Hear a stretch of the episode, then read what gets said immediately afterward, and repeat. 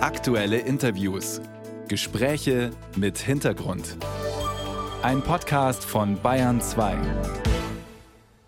Und es gab ja schon Dampfnudeln, Kartoffelknödel, Schweinskopf und Grießnockerl, außerdem Sauerkraut, Leberkäse, Kaiserschmarrn und Gugelhupf.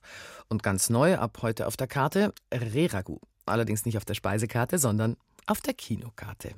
Und der Regisseur dieses neuerlichen, bereits neunten Eberhofer-Krimis ist Ed Herzog. Der ist heute Morgen bei uns. Einen schönen guten Morgen, Herr Herzog.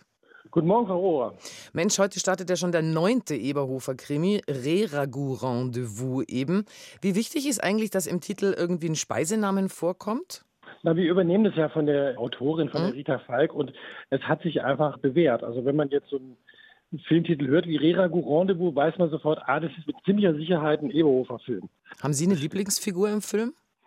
Das ist ganz schwierig. Also ich denke immer, wenn ich dann einen der Filme sehe, jetzt auch Re-Ragout Rendezvous, dann denke ich, Franz ist so toll und dann denke ich, oh, die Susi macht's klasse und dann kommt der Eisen, denke ich, der wird von, also der Papa, dann denke ich, der wird von Film zu viel besser und dann sehe ich den Leopold und denke, Mann, der hat diesmal aber auch wirklich was Tolles gemacht und so. Ich finde alle klasse. Ich finde wirklich alle toll.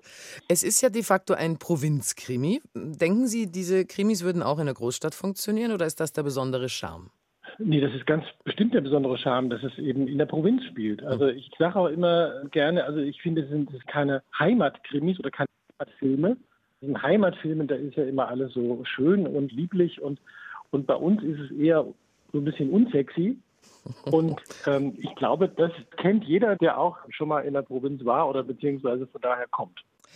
Heimat ist interessant, dass Sie das ansprechen, weil Ihre Heimat ist ja nicht das Daheim ist daheim. Sie sind ja gar kein Bayer nicht. Sie kommen aus Baden-Württemberg.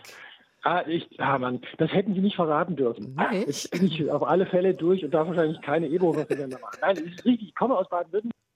Ich bin aber, und ich weiß gar nicht warum, das war bei uns damals äh, durchaus Mode, ich bin schon auch mit bayerischem Humor sozialisiert worden. Also Gerd Polt war einer meiner größten Helden in meiner Jugend.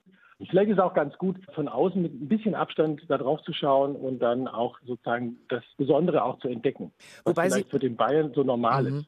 Wobei Sie auch mal gesagt haben, Sie seien stolz darauf, dass keine Lederhosen und auch keine Geranien vorm Fenster vorkommen und schon gar kein Bergdoktor-Panorama. Aber in den Filmen wird viel Bier getrunken und auch viel Leberkäse gegessen. Ist das nicht auch ein bisschen ein Bayern-Stereotyp? Naja, also ich finde, dass in Bayern gut essen und gut trinken einen ganz großen Stellenwert hat. Und das stellen wir in den Filmen halt auch ein bisschen in den Mittelpunkt. Sie haben ja eben schon gesagt, Mai, die heißen halt so, die Krimis, weil Rita Falk sie so nennt, die Autorin. Die ja aber, und das ist auch nicht immer der Fall, von Anfang an wohl sehr begeistert von den Filmen war. Wie sehr ist die da dabei? Schaut die beim Dreh auch mal vorbei? Oder lassen Sie sich von ihr vielleicht auch manchmal eine Beratung angedeihen?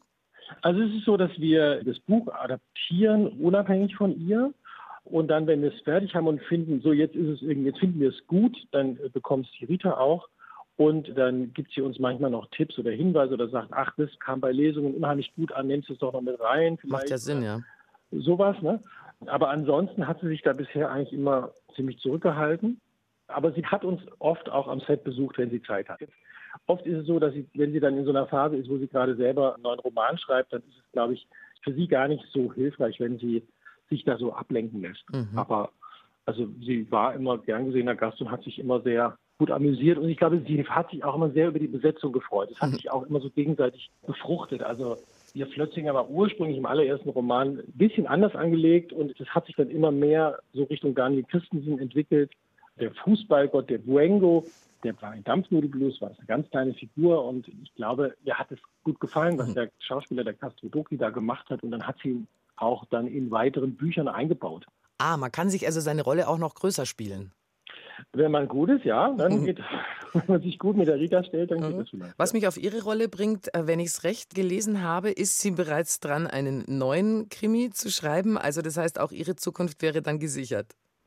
Naja, also ich habe ja noch andere Sachen, die ich gerne mache. Und wir müssen mal schauen. Die, die, ich weiß, dass, dass die Rita an einem neuen Roman schreibt. Der kommt irgendwann im Herbst raus. Und dann lesen wir den, also die Produzentin Kerstin Schmidbauer und mein Co-Autor Stefan Betz und ich, wir lesen den und setzen uns zusammen und überlegen, ob das für eine Verfilmung unserer Meinung nach geeignet ist. Mhm. Also da, ein Buch hat eine andere Dramaturgie als ein Film. Und ich finde, man kann nicht immer alles eins zu eins übertragen.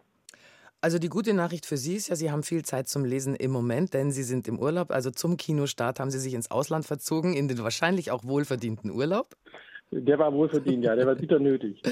Dann wünsche ja. ich Ihnen weiterhin wirklich wunderbare Urlaubstage und danke, dass Sie sich trotz des Urlaubs heute Morgen für uns Zeit genommen haben. Ja, sehr gerne, sehr, sehr gerne.